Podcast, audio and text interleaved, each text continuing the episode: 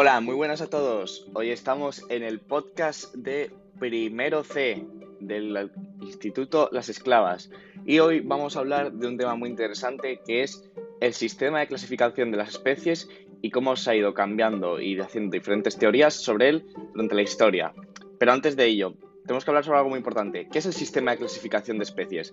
El sistema de clasificación de especies corresponde a un conjunto de divisiones y subdivisiones en las que se ordenan las especies en grupos que comparten semejantes en su morfología, fisiología, funcionamiento y demás características.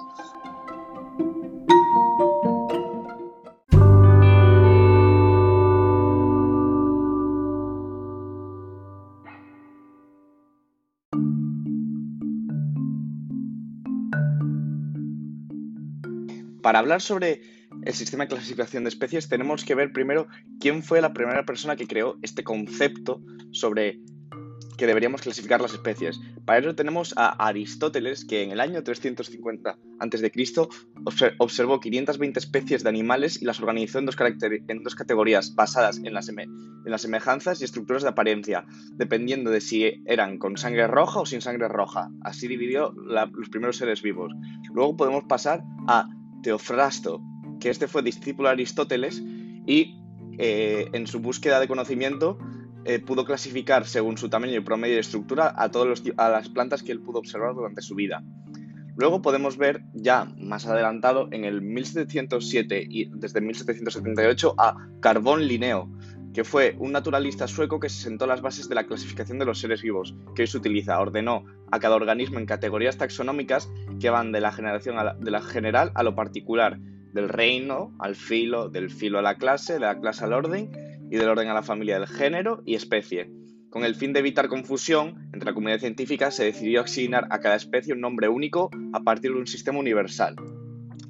Luego de Linneo vinieron muchos más científicos naturalistas como pueden ser Ernest Haeckel, que en 1866 decidió crear otro reino más. Pues hasta ese momento lo único que se sabía era el reino Animalia y el reino Plantae, que era el reino de los animales y las plantas. Pues Haeckel decidió crear también un tercer reino llamado Protista, donde ubicó a todos los organismos unicelulares.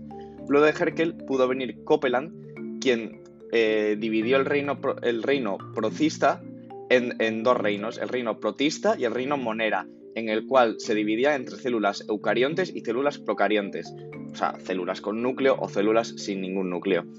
Luego de Copeland vino ya eh, Robert H. Whittaker, que consideraba que las bacterias y los hongos pertenecían al reino de las plantas. Conforme se, conocieron más características de los hongos y otros microorganismos, se hizo evidente la necesidad de sacarlos del reino Plantae. Whittaker fue quien propuso eh, un esquema de clasificación con cinco reinos al considerar los siguientes criterios: el tipo celular, procariontes y eucariontes, el nivel de organización, unicelular o, pluricelular, el tipo de nutrición autótrofa o heterótrofa y el tipo de reproducción sexual o asexual.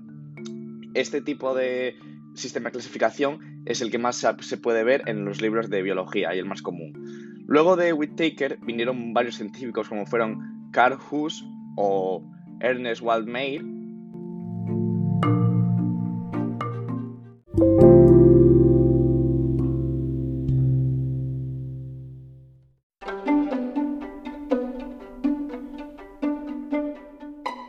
Científicos propusieron otros sistemas de clasificación diferentes. Ejemplo de esto fue como Carl Huss propuso dividir a los seres vivos en dos grandes grupos que nombró bacteria y aracnea.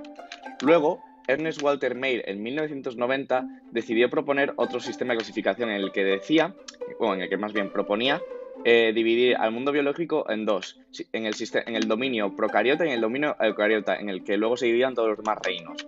De aquí salieron otras teorías como, la, el, como el sistema de clasificación de Link Marguis, en el cual eh, decía que no eran dominios sino dos superreinos. Y luego, por último, llegó Thomas Cavalier Smith, el cual dijo que no eran cinco reinos, sino que eran seis, al dividir al reino, al reino protocista en transformarlo en cromista y protozoa. Por último, llegó Kingston Hurst, quien dijo que mm, en los seres vivos se debería también tomar lugar a los virus y, llamar, e incorporarlos en un dominio llamado el Akamara. Eh,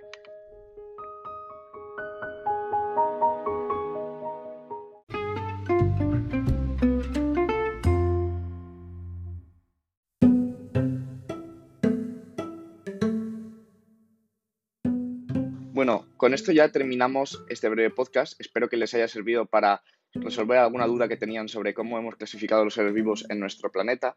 Y solo quiero mandarles ya un saludo y mucho ánimo.